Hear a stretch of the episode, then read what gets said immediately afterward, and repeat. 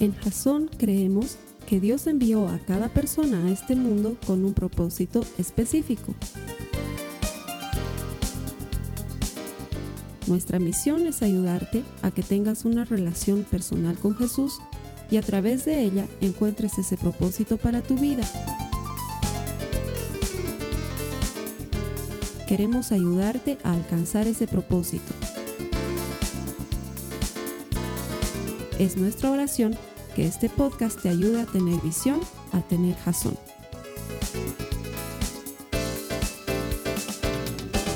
Gracias por conectarte, bienvenido a Jazón como todas las semanas.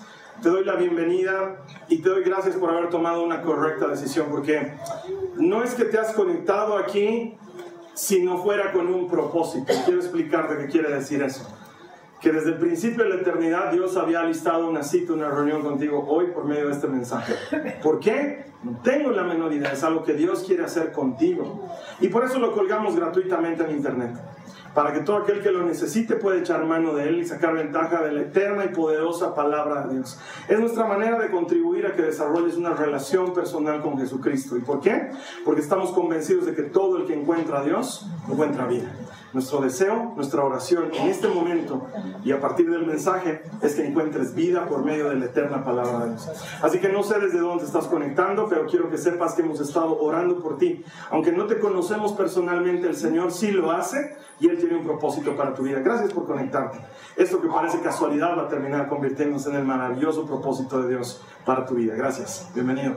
A las personas que me acompañan aquí todas las semanas, Estamos en medio del mundial. Eso nos está perjudicando, ¿no? Eh?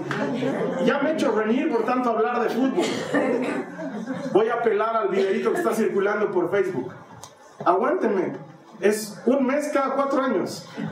Después no les hablo mucho de fútbol, sí, hago alguna referencia a algunos equipos malos que hay por aquí, pero después no hablo mucho de fútbol. Entonces, eh, estamos en medio del Mundial de Fútbol, cada quien tiene sus favoritos, yo personalmente lo estoy disfrutando mucho, estoy pasándola muy bien viendo el Mundial.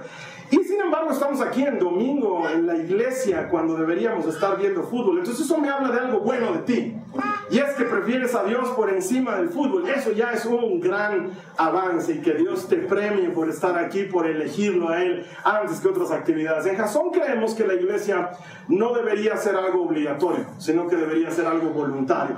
Algo a lo que venimos porque queremos venir y no porque tenemos que venir. Y sin embargo, aunque la obligatoriedad tácita no existe, cada vez que vienes a la iglesia te abres a la maravillosa posibilidad de ser bendecido por el Señor. Más que posibilidad, yo creo que tengo que rehacer mi frase. Te abres a la certeza de su bendición porque Él siempre, Él siempre premia a los que le buscan. Y si tú estás aquí hoy es porque le estás buscando. Así que te aseguro que Él te va a bendecir, no solo por su palabra, pero por lo que hace su Espíritu en medio de nosotros. Gracias. Bienvenidos. Bueno, pues cerramos nuestra serie. Estamos cerrando una serie que se llama ¿Qué haría Jesús. La serie ha estado centrada en esta idea que los cristianos manejamos con mucha frecuencia. Cuando vamos a tomar alguna decisión o vamos a hacer algo, eh, nos invitamos a nosotros mismos a preguntarnos qué haría Jesús. ¿Qué haría Jesús en mi lugar? ¿Qué haría Jesús ante este problema? ¿Qué haría Jesús ante esta necesidad? ¿Qué haría Jesús con esta persona? Es una pregunta que los cristianos nos invitamos a hacernos comúnmente, pero eh, eh, durante esta serie hemos querido darle una vuelta y en lugar de preguntarnos qué haría Jesús, nos preguntamos qué desharía Jesús. ¿Qué cosas no le gustan a Jesús? ¿Qué cosas le incomodan? ¿Qué cosas le molestan?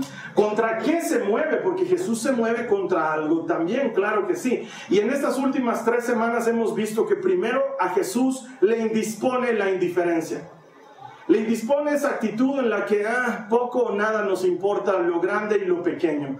Cuando ya hemos perdido esa capacidad de sorprendernos o de estar agradecidos por las cosas buenas que suceden en nuestra vida y perdemos esa conexión con Dios, eso hace que a Jesús le dé vueltas el estómago. De hecho, lo dice en Apocalipsis, se indispone al grado de que él quisiera vomitar. Así le molesta la indiferencia de la gente, la tibieza nuestra, cuando no estamos ni a un lado ni al otro y encima somos indiferentes. Eso le molesta. Otra cosa que desearía Jesús es la alabanza, la adoración hueca. Que lleguemos delante de Él, pero nos presentemos vacíos. Y quizás a ti también te, te, moleste ese tipo de actitud. Cuando la gente está contigo, pero sin estar contigo. Debe ser una de las cosas más feas. El otro día veía al recoger a mis hijas del colegio a una mamá que estaba recogiendo a su hija y la hija le estaba contando muchas cosas, pero la mamá estaba muy ocupada en el WhatsApp de su celular. Entonces respondía como hombre, con monosílabos. Los hombres respondemos así. Ah, sí. ah. Mm. Y la niña le hablaba y la mamá estaba en el celular. Eso es lo que a Jesús le molesta. Que estés ahí sin estar. Que vengas a la alabanza, pero no estés en la alabanza. Que, le quieras eh, ofrecer algo al Señor, pero cuando Él lo corte y lo parte esté vacío. Que no tenga contenido, que no tenga sustancia. Una oración hueca, una oración vacía. Eh, esa oración pobre del Señor bendice los alimentos, amén. Eh, es más un compromiso que una conexión con Dios y a Jesús no le gusta. Él desharía la adoración hueca. Y lo último que veíamos es que él desharía la hipocresía. Jesús no tiene, no tiene inconvenientes en abrazar al pecador y darle una oportunidad. Él tiene problemas con el que, sabiéndose pecador, se hace al que no es pecador. Y encima de todo pone carga sobre los que somos pecadores. Entonces Jesús odia, tiene tolerancia cero a la hipocresía, a las fachadas, a las máscaras, al pretender ser lo que no somos. Y sin embargo, todo aquel que reconoce que necesita perdón y gracia va a encontrar una oportunidad en Jesucristo. Siempre. Eso lo veíamos la semana pasada. Él desharía la hipocresía. La última cosa que quiero compartir contigo es obviamente otra de esas desagradables. Tiene que ser, ¿qué desharía Jesús? El tema de hoy se llama compromiso condicional. Si hay algo que a Jesús no le gusta, es cuando te comprometes hasta por ahí nomás. Es cuando te metes pero no te metes en un proyecto. Es cuando le das pero no le das tu corazón. Es cuando le entregas pero no le entregas todo de ti. Es como hace, años atrás conocí un cantante que se llama Luis Alfredo, que me cantaba una canción, me, la estaba enseñando, era un tango que él había compuesto y que trataba sobre, una, sobre un cristiano que no quería darle todo a Jesús. Alguna vez te lo he debido contar porque le decía en el tango, el, el autor le decía, no, no, no no te puedo entregar eso que me gusta mucho. Pídeme lo que quieras, pero no eso que me gusta mucho. Y eso le decía el cristiano al Señor, no, te, entrego todo, menos esto. No pidas esto. Es ese compromiso a medias. Me hace, me hace recuerdo una hermana que una vez me pide charlar en consejería y viene y habla conmigo y me cuenta de los difíciles problemas que estaba atravesando en su hogar con su esposo y con sus hijos. Y me dice, estoy decidida a dejarlo a mi esposo porque sus problemas económicos son tan graves, sus deudas son tan graves que ya no aguanto más. Y que él se haga cargo de sus deudas y yo me voy con mis hijos. Y ahí lo primero que vino a mi mente fue esa promesa que nos hacemos cuando nos casamos. Me, me, toca celebrar, oficiar muchos matrimonios y una de las cosas que tú le prometes a tu pareja delante del altar, el momento que estás haciendo el pacto, es voy a estar contigo en las buenas y en las malas, en la salud y en la enfermedad, en la riqueza y en la pobreza hasta que la muerte nos separe. Entonces yo le decía a esta hermana y le decía, ¿qué parte de en las malas no has entendido? respecto al matrimonio. Porque te cuento que estas son las, no sé cómo te imaginabas las malas, pero las malas son así, deudas, problemas económicos, eh, noches sin dormir, play, esas son las malas. Mm, no, no sé si hay malas más buenas que esas. Eh, pero esta hermana estaba decidida a abandonar a su esposo porque aunque le prometió en el altar estar ahí en las buenas y en las malas, cuando llegan las malas, Ahí es cuando no quiero estar. Y esa es, la clase de compromiso condicional que a Jesucristo no le agrada. A él no le gusta la gente que no se mete de lleno. No le gustan los pretextos. No le gusta que pongamos excusas, que habiendo dicho sí, luego digamos no. Porque eso habla de un doble ánimo, de una doble moral. Jesús es, es bien sí o bien no. Pero no le gusta cuando estamos caminando ahí por el medio. Y estamos viviendo en una generación y en una época en la que cada vez hay más temor al compromiso, ¿te has dado cuenta? La gente no se quiere comprometer. la cantidad de personas que, no sé cómo lo dicen, en tu, cómo llaman en tu país al concubinato, es que es cuando dos personas viven juntas pero no se han casado. Es una cosa espectacularmente numerosa en nuestros días. aquí le decimos nos juntaremos. sí, aquí la gente se junta, nos juntaremos, ¿no? Y, viven juntos. ¿Y sabes qué? ¿Cuál es el componente erróneo de vivir juntos? La falta de compromiso. Es que la gente dice, ay, pero es solo un papel, solo estamos firmando un papel, pero que de alguna manera te obliga a que cumplas con tu acuerdo. Sí, porque si no, el, el, microondas es mío y no me lo tocas, y si me voy me llevo mi microondas. Y, y no, no, no, vas a estar hurgando mis películas. Y esta noche me he peleado contigo, me voy a dormir a la casa de mi mamá. Y nos limita en el compromiso. Entonces tenemos todos los beneficios del matrimonio, pero perdemos todos los compromisos del matrimonio. Es una cosa muy frecuente. La gente tiene miedo a comprometerse. Oigan, varones, cada vez estamos más viejitos al proponerle matrimonio a nuestras novias. Esperamos. No, ¿y por qué no, no se casan de una vez? ¿Para qué? Cada quien que vaya a dormir a su casa, es bien eso. Es... Y, y en realidad detrás de eso hay un temor al compromiso. O sucede en el ámbito del trabajo, no sé cómo están otros países. Pero aquí por, por cómo se han dado las cosas y por cómo son las leyes, ya no te contratan, te hacen la prueba. Eres como un auto de test drive. Vas a venir tres meses a la oficina y si nos convienes, entonces ni siquiera te contratamos. Si nos convienes, te tienes que sacar un número NIP, que es un registro, y nos tienes que dar factura y así, porque tener un compromiso laboral contigo, olvídate, es una carga terrible. ¿Qué decir de padres o madres que no quieren comprometerse? De hecho, hoy en día estamos viviendo una suerte de maremoto opinológico en relación al aborto gracias a lo que está sucediendo en Argentina. Y hay posturas encontradísimas al respecto porque, ah, pues no estoy listo para, para comprometerme con lo que viene cuando viene un bebé. Y ya sea del lado de la mujer o del lado del hombre, porque tenemos que reconocer que hombres abandonadores hay por miles. Entonces, es una falta de compromiso absoluta. Este mundo ya no se compromete, no tiene consignas, no le pone su corazón a las cosas. Soy un poco de esto, pero también soy un poco de lo otro. No soy muy de esto ni tampoco muy de lo otro. Y tenemos una bandera por un lado y otra bandera por el otro. Y lo mismo pasa con el Señor. Señor, yo quiero servirte los lunes de 8 a 9 y media, porque después no tengo más tiempo, vas a disculpar. Eh, sí, yo quisiera ir a esa jornada de oración, pero ah, miércoles la hacen. Yo los miércoles no estoy disponible para Jesucristo. O peor aún, me he comprometido a servir al Señor, pero el día que me toca servir al Señor, luzco por mi ausencia. Ni siquiera aviso que no voy a ir. Sencillamente no voy y espero que alguien más me cubra. ¿Y dónde está mi nivel de compromiso? Eh, no me imagino que uno deje de ir a su oficina así nomás. Que de, pronto un, jueves por la mañana te sientas indispuesto y digas, ah, hoy no voy al ofi. Que se las arreglen entre ellos. Porque o vas muerto o vivo, o llamas y avisas que no vas, pero no es que no apareces. No es que lo dejas suelto. Yo no entiendo por qué con el servicio y con el llamado, el cristiano es tan condicional.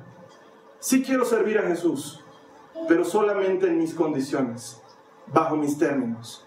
No estoy dispuesto a darlo todo porque el mundo es complicado hoy día, ¿no? Carlos Alberto, todos tenemos responsabilidades y obligaciones. Y no es el estilo de Jesús. Definitivamente no lo es. No es el estilo de Jesús llegar a una reunión tarde. No es el estilo de Jesús llegar a una reunión pero no participar de la reunión.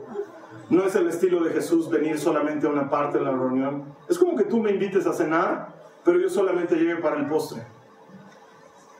Y no sé cómo le dicen en otros países, pero aquí nosotros le decimos indio comido, indio ido. ¿No? Que le entras al postre, bueno, ya me voy, y no estés ahí para la sobremesa. Esas son las cosas que a Jesús no le gustan. Él le gusta, a él le gusta que te metas de lleno o no te metas.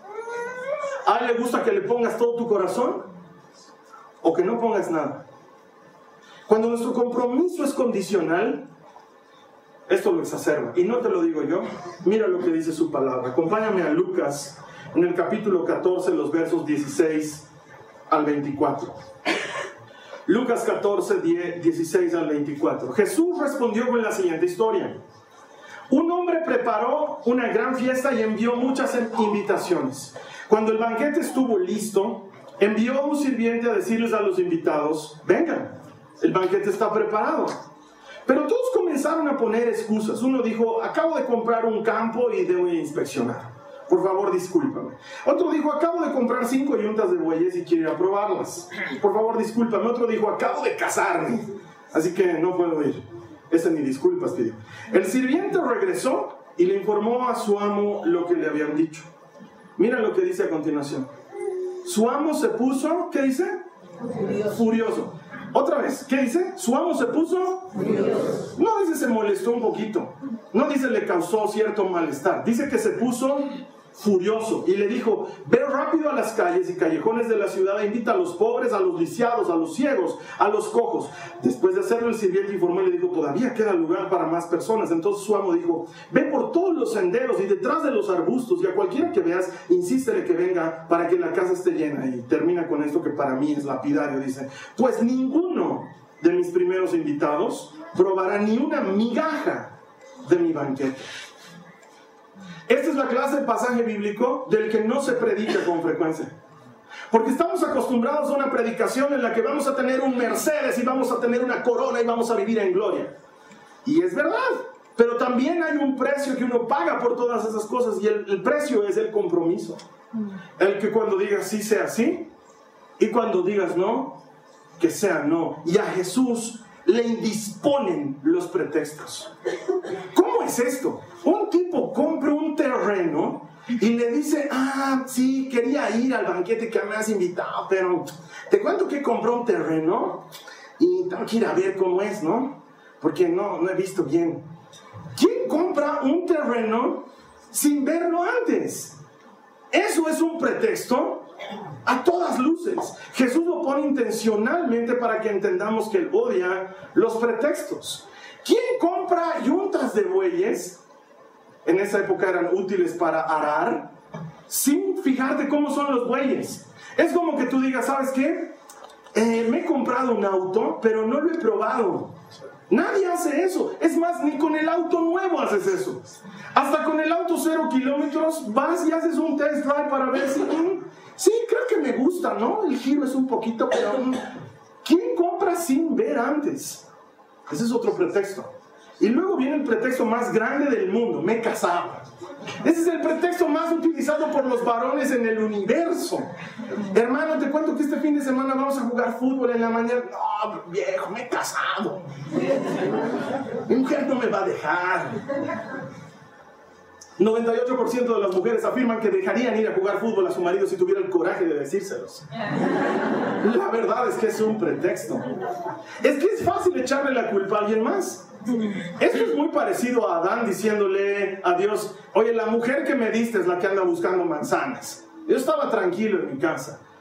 ¿Cómo puede ser que te inviten a un banquete y tú digas, no puedo ir porque me he casado? Tu esposo es un mueble, no la puedes llevar, come demasiado. ¿Cuál es el problema? Es, es que lo que quiero mostrarte es que este pasaje está cargado de pretextos, de excusas. Y los pretextos son un indicador de tus prioridades. Cuando tú pones pretextos, en realidad estás mostrando que no has priorizado bien. No sabemos poner en el primer lugar las cosas que merecen estar en el primer lugar. Decimos que amamos a Dios con todo nuestro corazón, pero no está en el primer lugar. Entonces, si tengo otra cosa que hacer antes que Cristo, la voy a hacer, pues. Voy a elegir siempre lo que tenga que hacer antes que lo que le ofrecí a Cristo. Y eso a Él lo pone furioso, dice la Biblia. Lo saca de sí. Al grado que termina diciendo, ¿saben qué? De los invitados nunca probarán una migaja de lo que les he ofrecido. Es más, hasta me causa pena escuchar este pasaje porque nunca me ha pasado que yo haya invitado a gente a cenar a mi casa y haya preparado una cena y tenga que llamarlos y decirles, ¿cómo es? ¿Van a venir? Porque la cena ya está lista. Nunca me ha pasado. De hecho, me parecería penoso, vergonzoso y hasta humillante que alguien me llame y me diga, ¿cómo es Carlos Alberto? ¿Vas a venir? Porque te cuento que era a las 4 y son las 7, la cena está como que fría. Un poco pasada. Eh, no entiendo. Y dice que a Jesús le pone furioso. Le pone furioso que seamos incapaces de meternos de lleno. Si te das cuenta, es un mismo tipo de persona. Lo que venimos hablando en cuatro semanas es, es básicamente lo mismo. El indiferente es el mismo que no está cuando hay que adorar, es el mismo que muestra una cara pero en realidad tiene otra. Y es el mismo que no se mete de lleno en las cosas. Es el mismo tipo de persona que a Jesús le causa molestia. Es el mismo tipo de persona que a Jesús no le gusta tenerla sentada en su mesa. ¿Por qué? Porque o vas a estar aquí o vas a estar afuera, pero no estés entre que estás y no estás. No me pongas condiciones. No me digas sí quiero, pero, porque así no funciona. ¿Qué tengo que hacer? ¿Tengo que invitarte a cenar cuando ya hayas visto tu terreno? ¿Tengo que invitarte a cenar cuando hayas probado tus bueyes? ¿Tengo que ofrecerte yo ir contigo para probar tus, tus bueyes? ¿Cómo te invito? Cuando ya hayas tenido que dos años de matrimonio y recién te puedo invitar, ¿cuál es tu condición para seguir a Jesús? Esa es la pregunta de fondo. ¿Cuál es tu condición? Porque si hay algo que a Jesús no le gusta, es la gente que no mete su corazón. Y te explico por qué. Jesús es un apasionado. Cuando Jesús hace algo, lo hace de lleno y completo.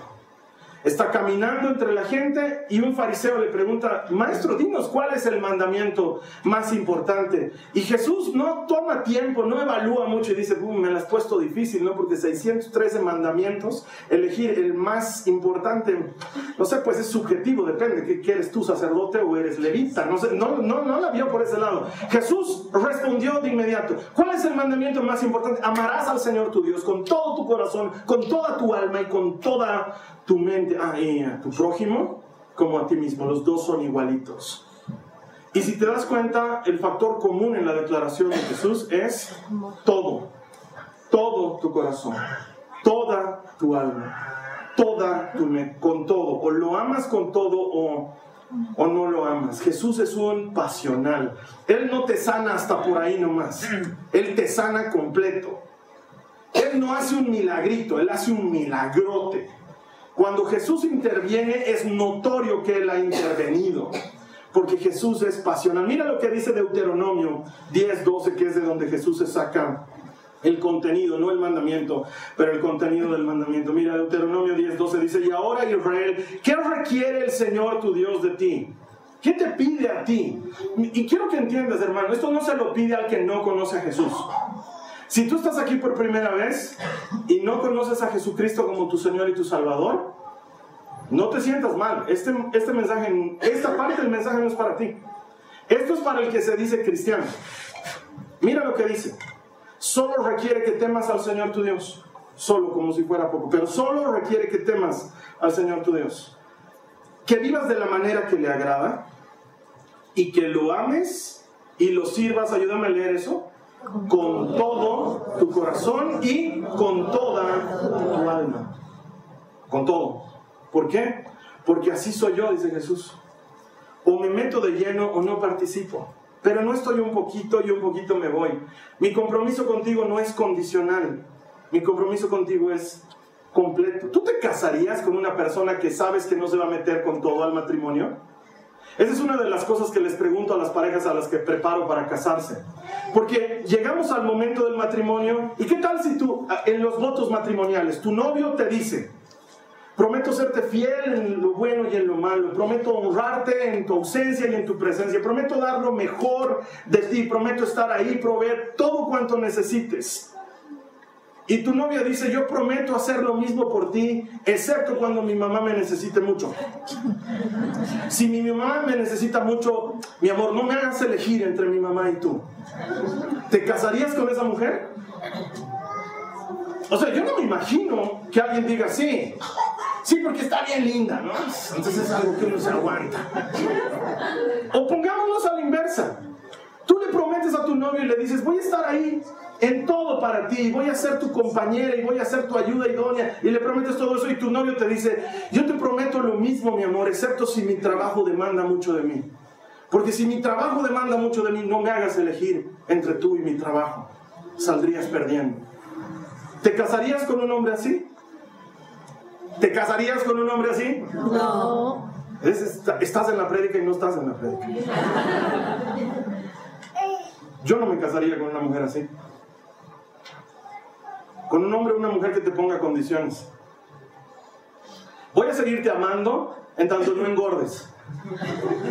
Si engordas, sabes que tengo debilidad por las flacas. ¿Te casarías con un hombre así? Pero nosotros le pedimos a Jesús que nos acepte un poquito. Aceptame un poquito, Señor, no entero, un poquito. Es como es como ver el mundial sin corazón, otra vez del fútbol. Ayer estaba jugando un partido Alemania contra Suecia por cuestiones físicas del lugar, yo no podía estar completamente viendo el partido. Porque al lado mío estaban mis hijas jugando Mario Bros. en un juego que se llama Wii. ¿Sí? Se los habíamos ofrecido hace tiempo y estábamos cumpliendo la promesa porque lo merecían, tienen unas gotas excelentes, premio. Jueguen Wii. Entonces yo estaba con mi cabeza allá, pero mi cuerpo acá. Pues veía el partido. Al lado de mí habían unos muchachitos que ellos sí estaban metidos en el partido. Entonces de pronto atacaba Suecia y yo, dale, patea, ¿por qué no pateas de primero? Y ellos me miraban así con cara de, así, ah, este le va a Suecia. De pronto atacaba Alemania, vamos, cross, cross, dale, patea, Me miraban así con cara de, ¿qué equipo apoya a este señor? Digamos es que quiero que alguien meta gol.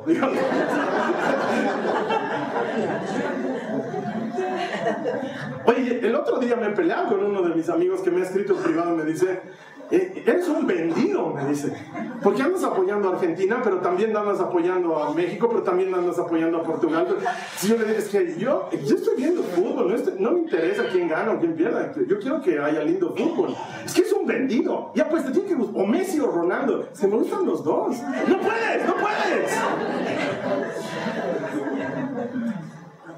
Qué grave es cuando participas de una de estas cosas que están emocionales con alguien que está ahí sin alma que no se ha metido de lleno, que lo tienes ahí como, como un adorno más, como una carga. Porque ni siquiera puedes tú participar de lleno en todo. Meten gol y gol, gritas con alegría, gol, y el otro está ahí como. Pero querías que metas, sí, gol.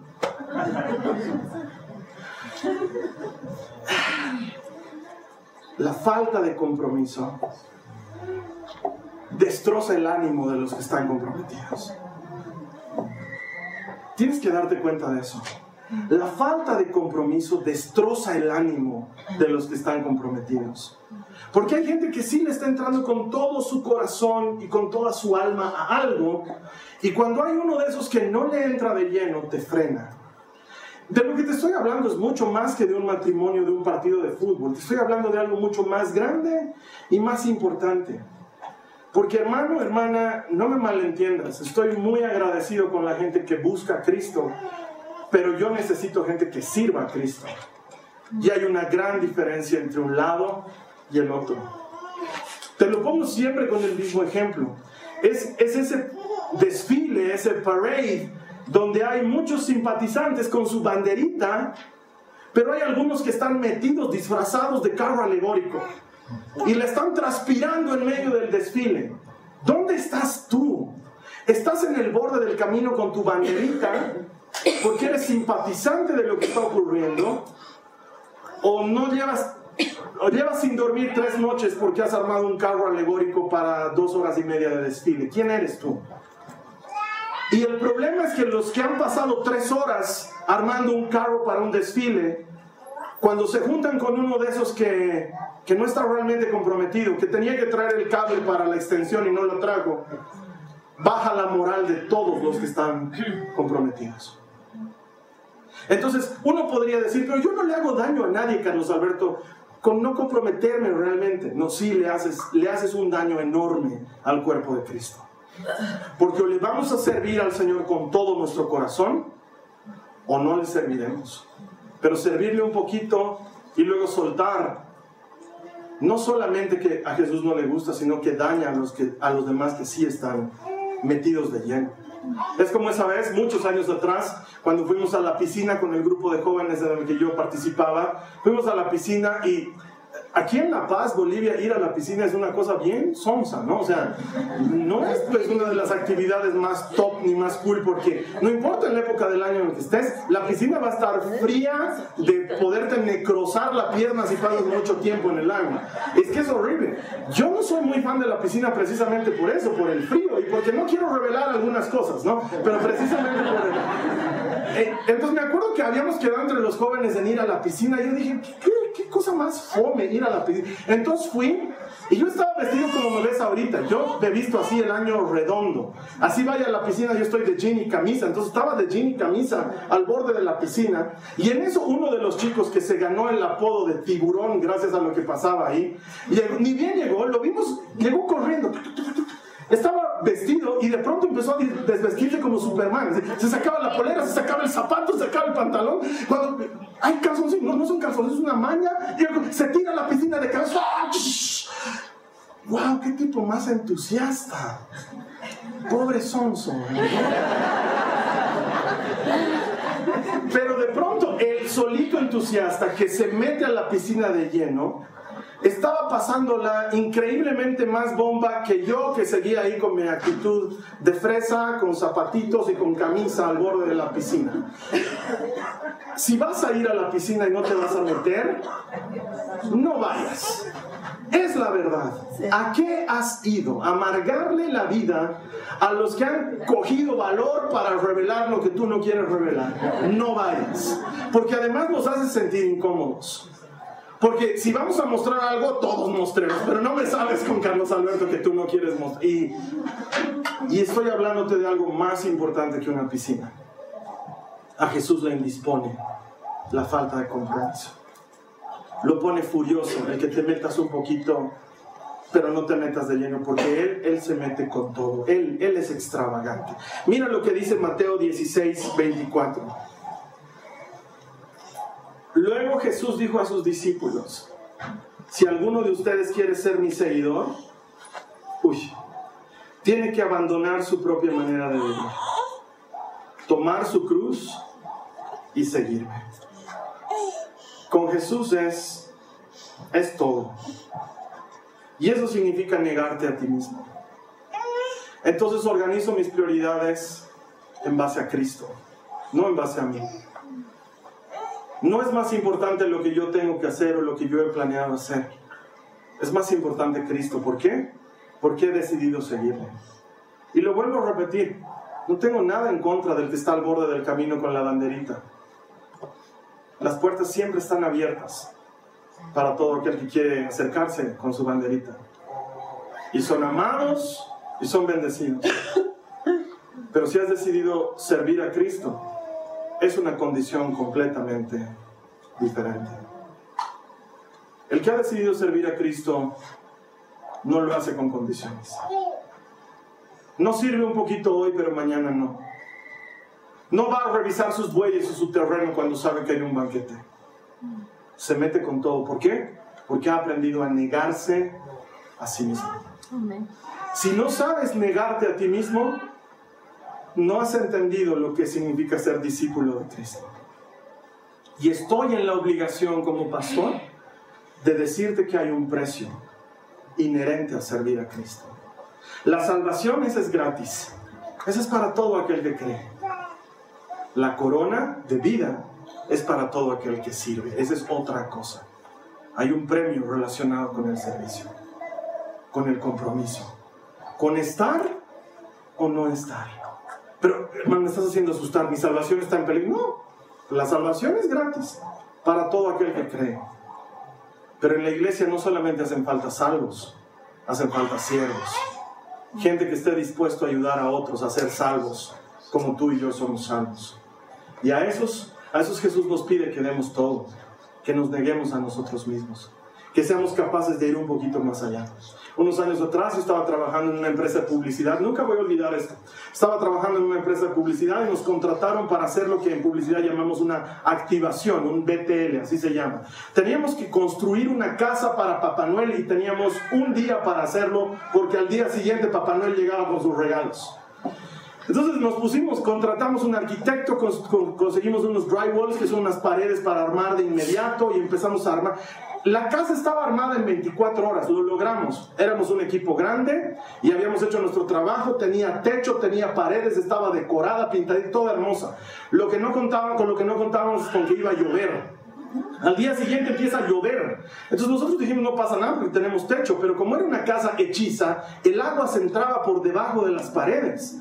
Nunca me voy a olvidar la lección que aprendí en ese momento, porque el encargado de la actividad, que era en ese momento mi jefe, el encargado del BTL, veía que sacábamos el agua y faltaba, entonces lo veo hacer una cosa muy supermanesca. Se saca su polera, yo dije, wow, se saca su polera y la pone al piso y empieza a sacar el agua con su polera. Y yo le digo, bro, ¿qué estás haciendo? Y me dice, hay que sacar el agua con algo, ya, ya no tenemos más, así que sáquense sus poleras todos y empiecen...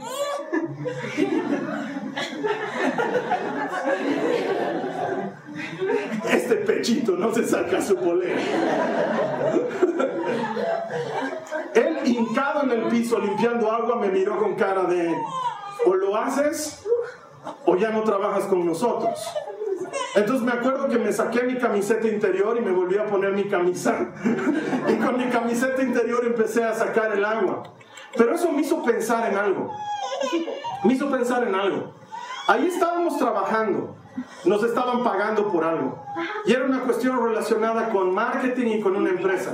No tenía que ver esencialmente con algo, ¿cómo te lo digo? Con algo profundo. Era algo circunstancial. Y vi a este amigo mío en ese frío criminal, sin polera, bello en pecho, limpiando el agua con su camiseta. Y lo siguiente que me pregunté es, ¿qué haría yo? Cuando se necesita más de mí, ¿qué haría yo? Porque esto es circunstancial y es marketing. bueno, si me despiden consigo otro trabajo, pero si Jesús me pide que me saque la camiseta, lo haría. Entonces me di cuenta en ese momento que yo no estaba tan comprometido con ese proyecto como mi jefe lo estaba. Y yo era un perjuicio para él y para el resto de, mis compañeros que decían, ¿y por qué el Charlie no se saca la camiseta? ¿Por qué todos sí tenemos que trapear con nuestra ropa, pero el Charlie no? Y eso adquirió una dimensión completamente distinta para mí. Porque o estás o no estás. O eres la clase de persona que dice yo no hago esto porque a mí no me pagan lo suficiente para hacerlo. O eres la clase de persona que lo hace porque es lo correcto. Y entonces me di cuenta a qué clase de persona valora Jesús. Y lo mismo sucede en tu vida, en tu matrimonio, en tu trabajo y en el servicio. O estás o no estás. O te comprometes de lleno o no puedes llamar a eso compromiso. En todos estos años me he dado cuenta de una cosa, que cuando una persona quiere hacer algo, cuando verdaderamente quiere hacer algo, se da modos, consigue los recursos, se da tiempo y lo hace. Todo el resto es una excusa, un pretexto. La gente que dice, ay, quisiera visitar a mis padres y no los visita, en realidad no los quiere visitar. Porque si quisiera visitarlos, los visitaría. La gente que dice, ay, quisiera servir a los pobres, pero es que lo que pasa es que ahorita yo también soy pobre, en realidad no quiere servir a los pobres. Porque si de veras quisieras servir a los pobres, los servirías. El, el problema no está en lo que tienes o en lo que te falta, el problema está en el compromiso. Y Jesús nunca ha dado algo, Él siempre ha dado todo. Es el estilo de Jesús. ¿Qué sucedería si hoy te despertaras y Jesús dijera, hoy he decidido suspender mis bendiciones para tu vida? Hoy no te bendigo y vas a tener que sobrevivir 24 horas sin mi bendición. ¿Qué sucedería si Jesús hace eso? Pero Él nunca hace eso. Tú sabes no solo porque la Biblia lo promete, pero porque lo has vivido, que sus misericordias son nuevas cada mañana. Él sigue bendiciéndote a pesar de cómo somos tú y yo. Él no es condicional. No me imagino al ciego que llega delante de Jesús y Jesús lo sana, ¿te acuerdas? Dice que lo sana y, se lava y le dice, ¿cómo ves? Le pregunta Jesús y él dice, no, no, no muy claro, veo a los hombres como árboles. Y que Jesús le diga, es lo que se puede, ¿no? date por feliz. Antes no veías un mango, ahora ves árboles. Entonces ya esto es algo, ¿no? Así que anda a darle gracias a Dios y aleluya. Y sigamos con nuestro camino. Jesús se nos da que. No, Jesús vuelve a sanarlo hasta que se sane bien sano. Porque Jesús hace todo completo. Es el estilo de Jesús. No me imagino a Jesús viendo a la gente y teniendo misericordia de ellos, compasión y diciéndole a Felipe, denles ustedes de comer. Y que Andrés venga y le diga, tenemos cinco panes y dos peces. Mm, no alcanza para muchos, ¿no? Ya repartan entre los que alcanza y los demás con la pena, ¿no? Porque no traen comida. O que Jesús haga, dé gracias, Señor, te doy gracias, repartan los alimentos y que ahí no se pues Bartolomé le diga, Señor, faltó para todo este sector. Mm, ¿Cómo hacemos? A ver, ese sector, háganse invitar con los de este sector porque ya no hay más. En la... No, Jesús multiplica hasta que sobra. Jesús hace todo completo, Él nunca hace nada a medias y no espera menos de nosotros. Él no te sana un poquito, hermano, hermana. Él te sana hasta que te olvides de la enfermedad. Él no te rescata un poquito, Él te rescata completo. Él no te salva con letra menuda. Sí, estás salvo, pero no tan salvo. Tenemos que hablar de ese asunto más tarde. Él te salva salvado. Y Él espera lo mismo de nosotros. Entonces ahora entiendo un poquito por qué Jesús amaba tanto la obra de Pablo o la de David. ¿Sabes por qué? Estos tipos tenían errores, cometían pecados, no eran perfectos, pero le metían con todo. Era la clase de gente pasional que le metía con todo. ¿Te ubicas de ese David? Bailando hasta hacerla sentir avergonzada a su esposa mientras está llevando el arca de la alianza. Es que David o hace fiesta o no hace fiesta, él se mete con todo, él baila y transpira y canta y grita y levanta las manos y se retuerce y todos dicen, ¿qué está haciendo David? Y él dice, estoy bailando delante de Dios que me prefirió en lugar de Saúl y bailo y bailo y bailo hasta que me sangren los pies porque así soy yo, porque o bailo o no bailo. O adoro o no adoro. O voy a dedicarme al Señor o no voy a dedicarme al Señor. Pero no voy a estar ahí con medias tintas de que bailo un poquito y bailo a medias. David era un tipo pasional. Pablo. Pablo era un tipo pasional. He estado leyendo hace dos días cómo en Listra lo apedrean, lo apedrean hasta que parece muerto. No sé si alguna vez has visto cómo funciona esto del apedreamiento, pero no, no es que te haces al muerto. Tienes que físicamente estar molido a pedradas para que crean que estás muerto. Y lo botan, tan muerto parece que lo botan afuera de la ciudad como se botaban los cadáveres, lo botan. Y más de un rato el tipo recobra conciencia y dice, ¿qué hago aquí? Ah, me han apedreado, ¿no? Pues entraré a predicar de nuevo. Y se para y entra a predicar de nuevo. Es como para, a ver, Pablo, reaccionar, estás sangrando, tu ojo está saltando. Lo meteremos un poquito, tu ojo por lo menos. El tipo entra así con el ojo saltando y dice, crean en Cristo. Es un tipo pasional. Y esa es la clase de gente que se parece a Cristo. Porque Cristo lo da todo, nunca da un poquito, Él lo da todo. Y por eso termino con esto. Filipenses 3, 10 al 11 dice, está hablando Pablo, ese que ha sido apedreado, ese que lo han molido a golpes, dice, quiero conocer a Cristo. ¿What? Pero si ya conoce a Cristo, no, dice, quiero conocer a Cristo y experimentar el gran poder que lo levantó de los muertos. Quiero sufrir con Él y participar de su muerte para poder experimentar de una u otra manera la resurrección de los muertos. Nunca en mi vida he leído algo más extravagante que esto. Una persona tan apasionada, tan metida de lleno en lo que está haciendo, que dice, ¿saben qué? Quiero que me maten por Cristo para que así puedan resucitar por Cristo. Con su cara de... Pablo, estás loco. Estoy loco. Por Cristo estoy loco. El tipo se ha ido, se nos ha ido. ¿Por qué? Porque dice, quiero sufrir por Cristo. Yo no voy a ir y voy a hacer mi No, yo voy a sufrir por Cristo. ¿Por qué? Porque así de extravagante y de apasionado es Cristo conmigo. Ha entendido la clave. Él lo ha dado todo por mí, ha muerto por mí, yo viviré para Él. Voy a agotar mis días, voy a agotar mi tiempo, voy a agotar mis recursos, porque te amo Jesús. Esa es la clase de compromiso que Él busca. Todo lo otro, no. Podría aligerar la charla, porque sé que puedo. Y decirte todo lo otro, está bien hermano, vas a llegar a eso. No, te voy a decir las cosas como las dice la Biblia. Todo lo otro no. O con todo o fuera. Pero nunca medias tintas. Jesús es el inventor, el autor de la frase, o recoges conmigo o desparramas. O estás conmigo o estás en mi contra. No hay término medio. No en esto. Puedes irle a México y a Corea al mismo tiempo. Pero en esto no hay término medio. Puedes un día ir bolivarista al estadio y volver al otro día extremista. Puedes. Pero en esto no hay término medio.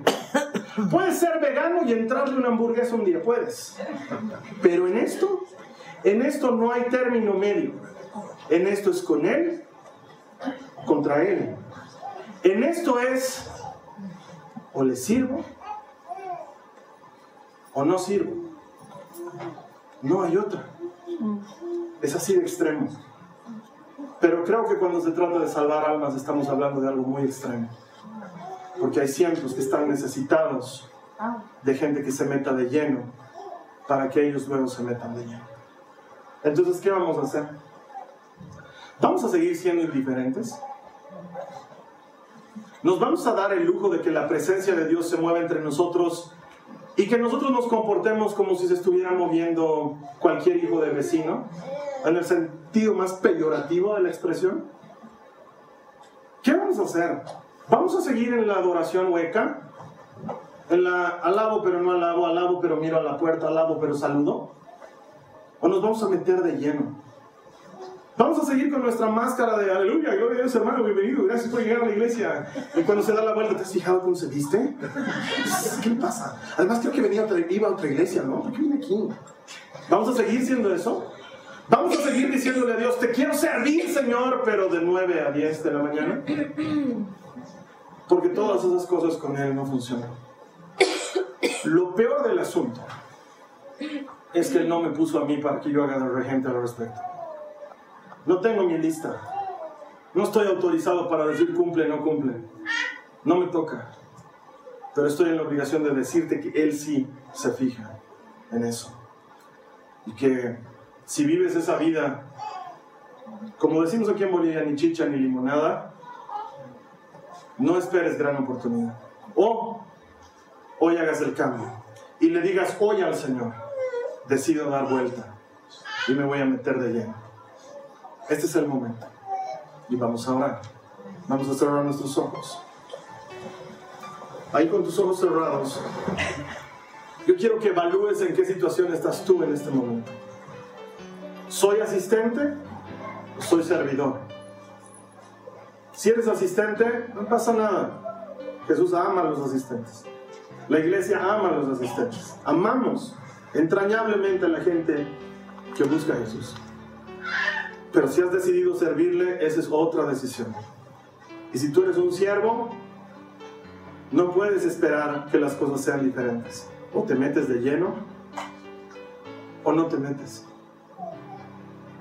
Y yo no puedo decirte cuál es tu posición, porque no me toca, porque no he sido llamado a eso. El Señor nunca me puso ni a mí ni a ti para que evaluemos el nivel espiritual de la vida o el compromiso de alguien más. Esa es una evaluación personal. Pero si tú sientes que de alguna forma has quedado por fuera, este es el momento para orar. Yo te voy a pedir que cierres tus ojos y ores conmigo y le digas al Señor, Señor Jesús.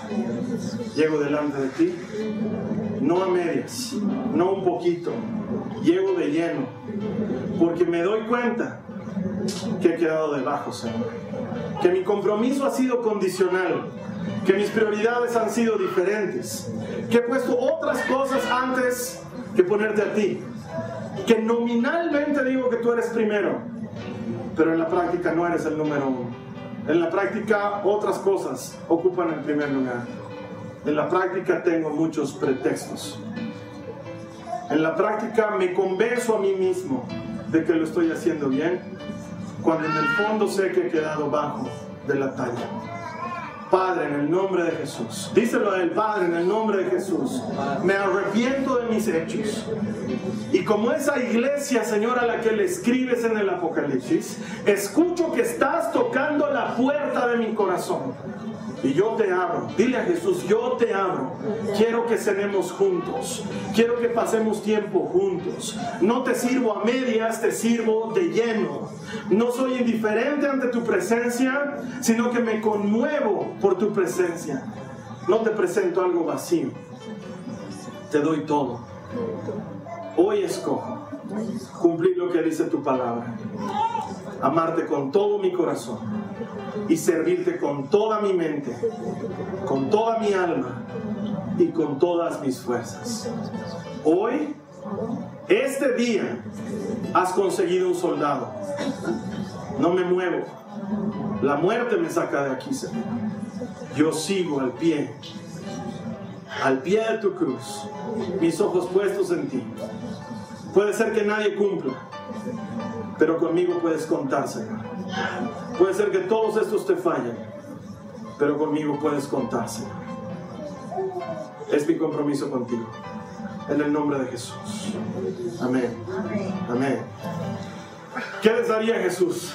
Jesús les daría todas esas cosas que pretenden ser lo que no son. Si tú has hecho esta oración, creo que Jesús ya ha deshecho algo en tu vida y en tu corazón. Mira, quiero que me entiendas la intención de toda esta serie de predicas jamás es poner carga sobre ti. Pero alguien nos tiene que abrir los ojos. Y esa tiene que ser la palabra de Dios. Y si en alguna forma tú has logrado entender que te estaba faltando algo en relación a lo que Cristo espera de nosotros, vale la pena. Vale la pena porque a partir de hoy le vamos a entregar nuestra vida y nuestro corazón con todo lo que somos. Mira hermano, yo te invito a que me hagas este gran favor. ¿Qué tal si le muestras este mensaje a alguien más?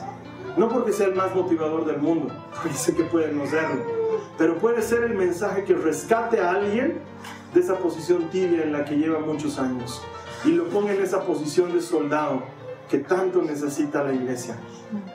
Pásale este mensaje, no sé, cópialo en un disco, pásale el enlace por alguna red social y ayúdanos a llevar el mensaje hasta el último rincón del mundo. Para que entonces así se cumpla la promesa del Señor y que Él pueda rescatar una iglesia limpia y lista para su venida. Ahí cuando estemos todos reunidos, nos vamos a conocer de verdad, eso es lo que promete su palabra. Y la gran celebración, las bodas del Cordero, la fiesta interminable, será para festejar a que todo el que encuentra a Dios encuentra vida. Ahí nosotros nos vamos a encontrar con todos esos a los que de alguna manera les hemos llevado la palabra de Dios como una semillita y juntos vamos a entrar en esa celebración. ¿Me das una mano? Cuento contigo, sé que tú lo vas a hacer. Te voy a estar esperando aquí la siguiente semana para una nueva serie. En Jason queremos ayudar a las personas a desarrollar una relación personal con Jesús y por eso la siguiente semana, serie nueva para que tú puedas conectarte a un nivel real con Jesucristo. Mientras tanto, que el Señor te bendiga. Nos vemos la siguiente semana. Esta ha sido una producción de Jason Cristianos con Propósito. Para mayor información sobre nuestra iglesia o sobre el propósito de Dios para tu vida, visita nuestro sitio web www.jason.info. Allí encontrarás muchos recursos para animarte en tu relación con Dios, enseñanzas, nuestro blog, prédicas y mucho más. Te lo deletreamos www.jazon.info. También puedes visitarnos en nuestro sitio en Facebook www.facebook.com barra Que Dios te bendiga abundantemente. Muchas gracias.